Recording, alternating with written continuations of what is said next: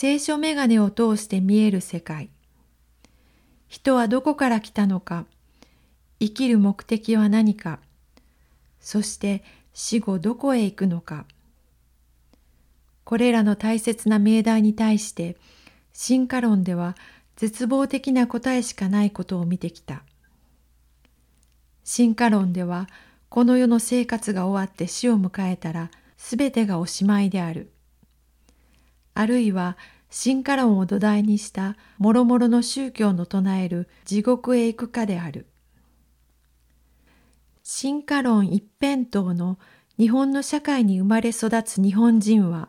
すべての存在とそのたどってきた道を証明不可能な何十億年という時間の中に閉じ込めて、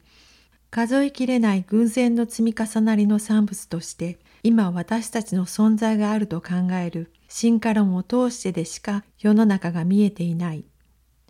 このように全てが偶然に存在しているというダーウィンの唱えた進化論を通して社会を見つめ、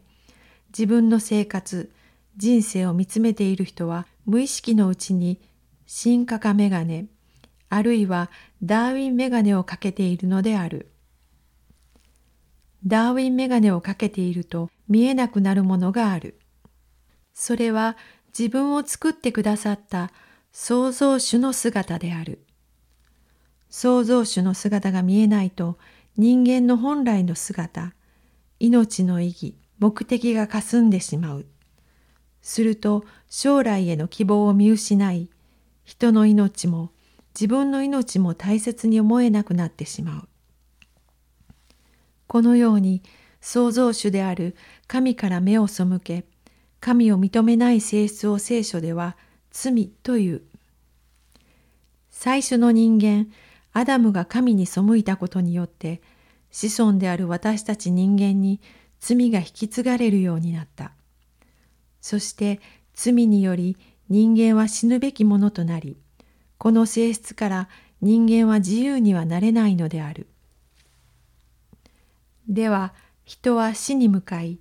望みなく生きなければならないのだろうか。聖書は希望に満ち溢れた人生を歩む奥義を人々に教えている。神様は人間を再び天国に迎え入れるため最大の犠牲を払われた。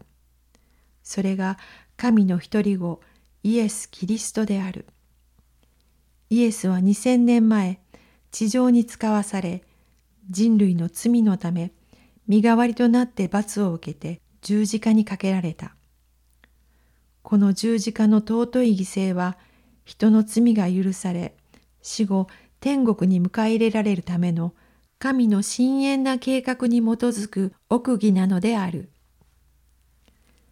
このようにして人はイエス・キリストを信じるだけで誰でも罪の滅びから救われ永遠の命を得ることができることになったのである。永遠の命とは、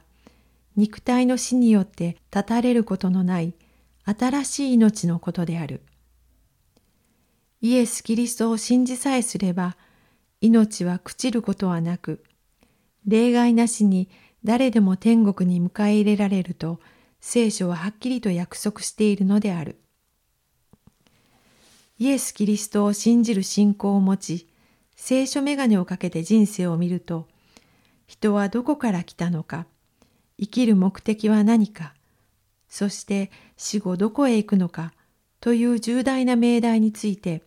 明るく希望に満ちた答えが見えるようになる。まず人は偶然に存在するようになったのではなく、創造主により神の見姿に似せて作られたことが明確に見えるのである。そして死は永遠の一区切りであり、死後、神の国に迎え入れられることが定まっている。神はご自身に似せて創造された人である私たちをこの上なく愛しておられるので、一人子であるイエス・キリストにその罪を背負わせて十字架につけられたのである。この聖書メガネをかけると、創造主がどれほど人間を愛しておられるかがわかるだろう。そして命の尊さ、人間の本来の姿、人生の目的、世界の美しさが見えてきて、生き生きと喜んで人生を生きることができるようになるのである。私が聖書メガネを知らなかった頃、すなわちイエス・キリストに出会うまでは、死が人類史の恒久的な部分であり、生と死は表裏一体であり、生命が存在する限り死も存在することは避けられないという世界観を持っていた。私は比較的恵まれた環境に生きており、またもともとぼんやりでのんびりした性格であったので、弱肉強食の社会の厳しさをあまりよく認識せず、ギリギリの戦いに挑まなかったかもしれない。それでもヒューマニズム、無神論に立つ人間中心主義に疑いを抱かず安住していたので、生活のすべての面において人間の力、そして自分の力を頼りにより良い成果を得るために精一杯頑張って生きてきた。一方的な恵みと祝福を受けてクリスチャンになり、新しい世界に入ったことによる混乱が収まった2、3年後、すべてのことに対する新しい世界観が自分の中で定着した。死については死によってすべてがおしまいになると思っていた死生観が本質的にぐらりと揺すぶられた。死は一時的に存在する歴史の一部であるに過ぎず、この世の命の後にイエス・キリストのもとにおける永遠の命があることを悟った。こうして人の命の真の意味、命の尊さ、人生の意義はおのずから明白になってきたのである。生きていると思っていた命は偉大な神の御手の中で生かされ守られていたことが知識としてだけではなく血となり肉となって私の中に染み通り迫ってきたのである。人類が繰り返してきた自然破壊について私は常々苦々しく思っていたがそれはどこまでも人間中心の考え方からの発想であった。宇宙、地球、植物、そして動物まで全てが全知全能の神の作品であり、人類に管理を委ねてくださったのだという別の視点から眺めるとき、これは神様の作品への積極的な破壊行為であると思うようになったのである。神様の見姿を映し出された人間を見る私の目には、さらに大きな変化が訪れた。生活の中で接触する人々だけではなく、行きずりの人々に対しても、